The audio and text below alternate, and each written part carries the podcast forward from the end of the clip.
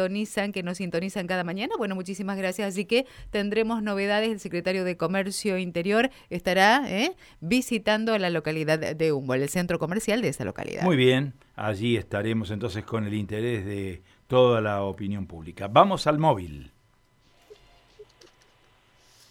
Matías. Bien, Carlos, María Silvia, renovamos el contacto.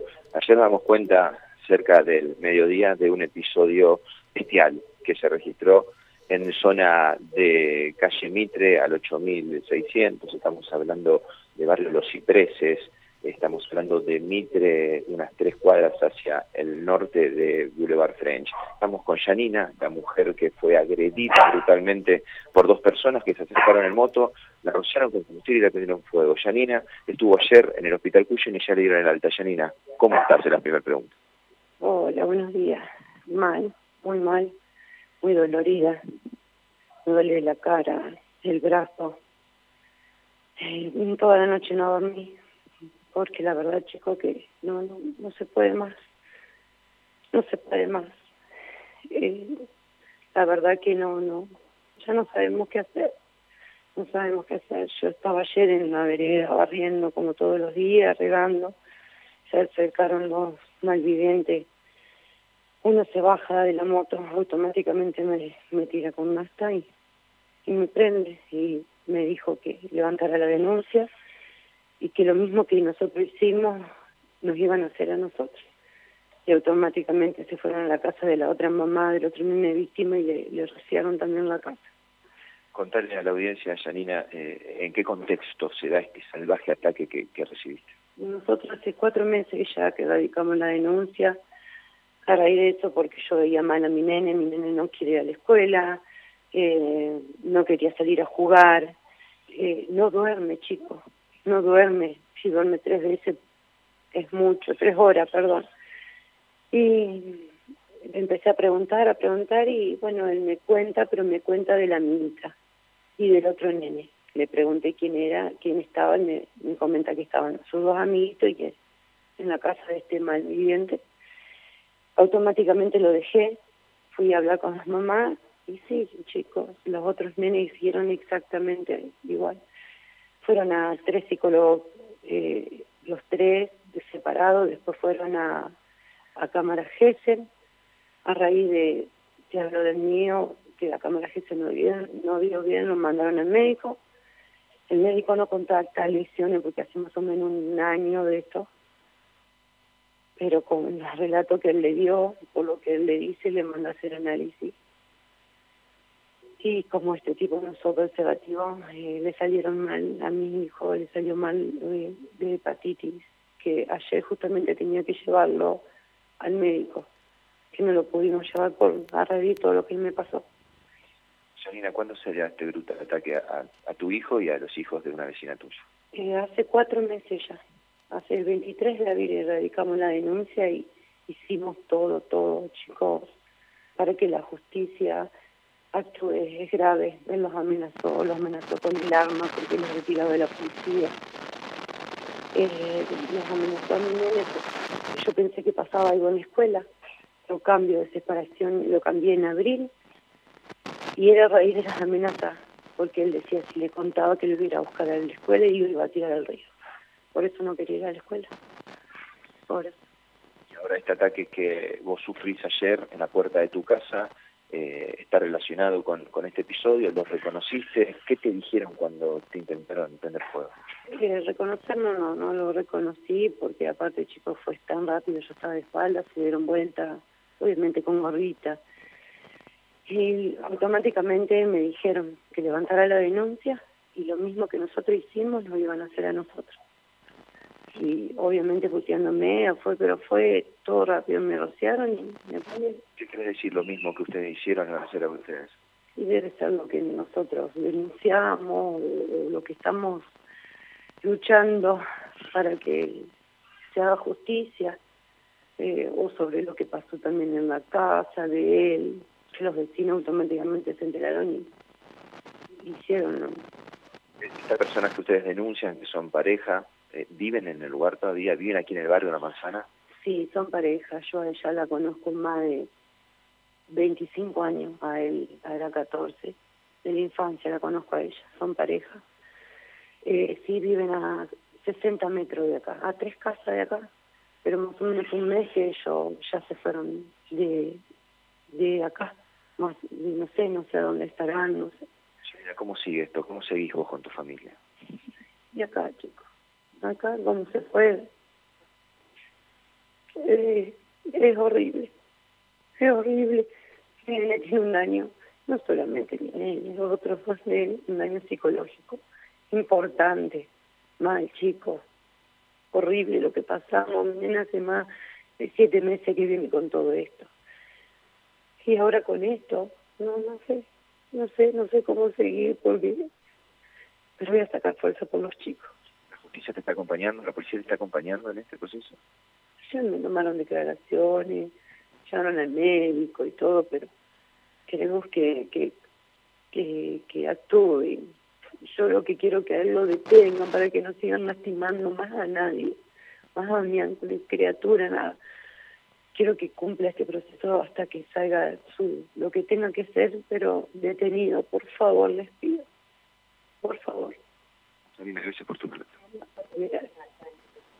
La palabra de, de Janina, Carlos, María Silvia, un relato bestial, un relato bestial, un relato que realmente conmueve, sorprende a todos, es esta mujer de 41 años, le contamos a la audiencia que se prende la transmisión, nosotros ayer llegamos a calle Mitre al 8500, aquí en barrio Los Cipreses, jurisdicción de Coronel Dorrego también, y Janina barriendo su casa es atacada salvajemente abordada por dos delincuentes en moto que le rocían combustible y luego le prenden fuego. Rápidamente Janina puede ingresar a su casa, tirarse baldazos de agua, sacarse la ropa, pero bueno, las heridas en su cuerpo son contundentes, fue trasladada por los servicios de emergencia, bueno, en las últimas horas fue dada de alta del Hospital José María Cuyen, está totalmente consternada, está quebrada en lo más íntimo de su ser, producto no de su ataque, sino de la situación que están viviendo desde hace más de un año, cuando ella y su familia denuncian a la comisaría de la mujer casos de abusos sexuales en el barrio contra sus hijos y otros eh, hijos de vecinos. Se indican a una pareja que vive en la misma manzana que ellos, es un policía retirado de 65 años y su pareja de 35. Lo cierto es que este episodio de denuncia de abuso está íntimamente relacionado con el salvaje ataque que recibió Janina ayer en la puerta de su bien. Y mucho más grave todavía la inacción, ¿no? De quienes son responsables de la seguridad. Es mucho más grave todavía que lo que ha ocurrido. ¿eh? Matías, ¿esta pareja, estas personas indicadas como los supuestos abusadores, está prófuga? Estas personas están eh, prófugas de la justicia, exactamente, están prófugas de la justicia. Sí, eh, a ver, eh, el Estado tiene los elementos a ver, para, A ver, vamos, vamos a preguntarles a Yanina, vamos a preguntarles a Yanina porque hasta ayer el relato de los vecinos era que estas personas estaban prófugas. Yanina, eh, tanto este hombre de 65 años como su pareja de 35, que ustedes denunciaron, en su momento del barrio desaparecieron, ahora volvieron, están, digo, ¿están prófugos de la justicia o están viviendo acá? Ellos no están viviendo acá. Eh, el fiscal todavía no determinó nada con ellos, así que nos dijo que todavía no, no son prófugos, que ellos cuando nosotros hicimos la marcha agarraron un poquito de unos bolsos y desaparecieron. No son prófugos porque el fiscal todavía no actuó, pero sí están eh, desaparecidos del barrio. desaparecidos del barrio, exactamente. Por eso nosotros hicimos la marcha porque queremos que, que lo detengan, que lo detengan. Estamos aquí eh, preocupados bueno, con los compañeros en la mesa de trabajo eh, cuando relataba tu caso y bueno, Carlos Meaudi, el conductor, dice también es preocupante la, inacción de la justicia, ¿no? ¿Qué, te dicen a buenos fiscales, la policía? ¿Por qué tanto demora si, si la cámara GESE para tu hijo y para los compañeros, los hijos de tus vecinos, dieron positivo? Miren, chicos, a nosotros, a ninguna de las tres mamás nos llamó todavía el fiscal para informarnos bien lo que fue cámara GESE. Nos dijo, a mí me dijo, porque nosotros vamos con otra mamá, a cada rato a fiscalía, y nos dijo que una de los nenes le había salido mal la cámara GESE y a raíz de eso lo mandan al médico. Pero después llamarnos, decirnos algo, nada. Él dijo que está recaudando pruebas para tener todo bien y que... Pero ¿qué más pruebas? ¿Qué más pruebas de lo análisis de mi hijo, del relato, chicos, que dice mi hijo. Es horrible, desgarrador lo que él dice. Y los otros nenes también. Pero yo sé que no dijeron todo, no dijeron todo, pero eh, lo que cuenta mi hijo es horrible, chicos. El texto que esto se da es, imaginamos con, con tus hijos y sus compañitos jugando en la calle, es un barrio descampado donde no hay mucho tránsito, donde pueden correr quizás detrás de la pelota y con esta gente dando vuelta, invitándolos a su casa. Exactamente, ellos siempre fueron amiguitos de que nacieron los tres, siempre juegan acá en la vereda y en la casa de ellos iban porque como yo te digo, yo ella la conozco hace más de 25 años, de la infancia mía, a él hace 14 y iban, que te diré, eh, masitas, y miraba yo, estaban sentaditos y en un descuido, chico, en un descuido pasa lo que pasó. Qué horrible. Pero bueno, voy a, luchar por, por mi hijo, por los otros dos nenes. ¿Te llamó el fiscal, te llamó la justicia después del episodio que viviste ayer? No, no, no. Nadie me llamó. Sí, fuimos a hacer la denuncia, la comisaría de la mujer, fuimos al médico policial, pero de llamarme nadie, nadie me llamó, eh, nada, nada. Janina, mucha fuerza, el medio está al lado tuyo para lo que necesites, al lado de los vecinos. Ayer fuimos los primeros en llegar al lugar, lamentablemente vimos cómo la ambulancia te trasladaba a vos. Eh, nos alegramos de que las heridas hoy sean leves, que vos estés de pie, y bueno, la fortaleza que, tenés para estar dando este, este relato y pidiendo justicia. El medio va a estar al lado para, para lo que necesites. Bueno, muchas gracias. Necesitamos que por favor la justicia haga.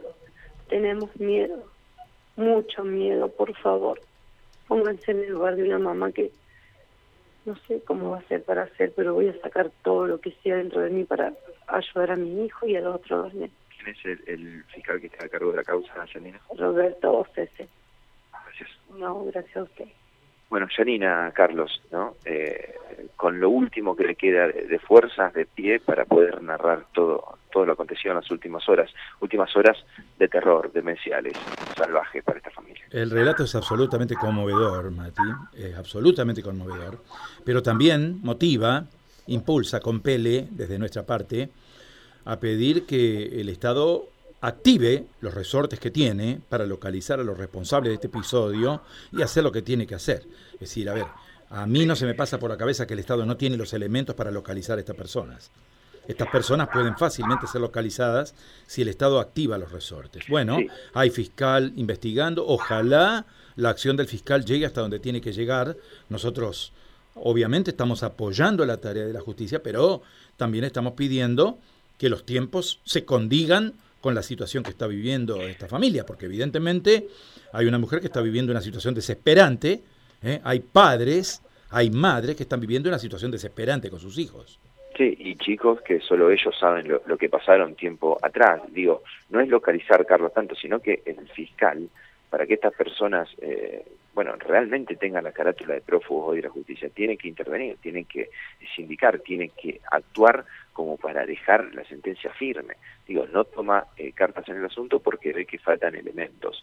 Bueno, es lo que por allí la responsabilidad social de medios de comunicación tenemos, ¿no? En este caso, estar al lado de la familia y decir lo que pasa y lo que no está pasando en este caso. Sí, eh, los medios de comunicación tenemos este rol de hacer conocer, de visibilizar todo esto, pero también la sociedad tiene que reaccionar frente a todo esto y cuando se verifica, cuando se da un caso de, con estas características, obviamente también tiene que responder ¿eh? a lo que obviamente están reclamando también desde distintos sectores de la sociedad. ¿no? Queremos seguridad, queremos vivir en paz, queremos vivir tranquilo, pero todos aquellos que alteran de una u otra manera la paz ¿eh? no pueden estar caminando por la misma calle, por la misma vereda que nosotros. Me parece, sí. ¿no? Sí, sí, sí, nos convertimos en, el último tiempo, Carlos, en, en, cronistas eh, de situaciones eh, que se fueron desbordando ¿no? en materia de inseguridad. Lo de ayer me parece que es un ataque salvaje, digo, delincuentes rociando a una persona con combustible para, para prenderla a fuego por un acto de, de, con un acto de salvajismo extremo y en un contexto de abuso sexual, digo, la impunidad está llegando a límites inusitados, desde eh, jóvenes caminando con, con armas de fuego y apuntando o disparando por eh, solo algunos pesos. Digo, no me quiero olvidar del carnicero que dispararon en Barranquitas, que la bala pegó en su costilla y Juan salió. Del Campillo. Juan del Campillo y López y Planes. Digo, eh, quizás a veces parece que aburrimos nosotros con el relato todas las mañanas, pero es la realidad lo que está pasando y la realidad lo que parece que nos está llevando puesto y nos está pasando por encima. A veces hay que salir simplemente de esta postura, Carlos, de narrar lo que pasa y bueno, en este caso comprometerse con la situación, como Radio M, que está desde ayer, desde el primer minuto, cuando nos enteramos de lo que pasaba, ¿no? Por eso estamos hablando de un retroceso que estamos teniendo en materia de inseguridad, ¿no? Es realmente así. Matías, muchísimas gracias, atentos quedamos y obviamente vamos a seguir todos estos casos, ¿eh? Hasta luego. Hasta luego. Matías de Filipis, ¿eh? reportando novedades hasta ahora de la mañana. Estamos llegando a las 8 de la mañana y bueno, y estos casos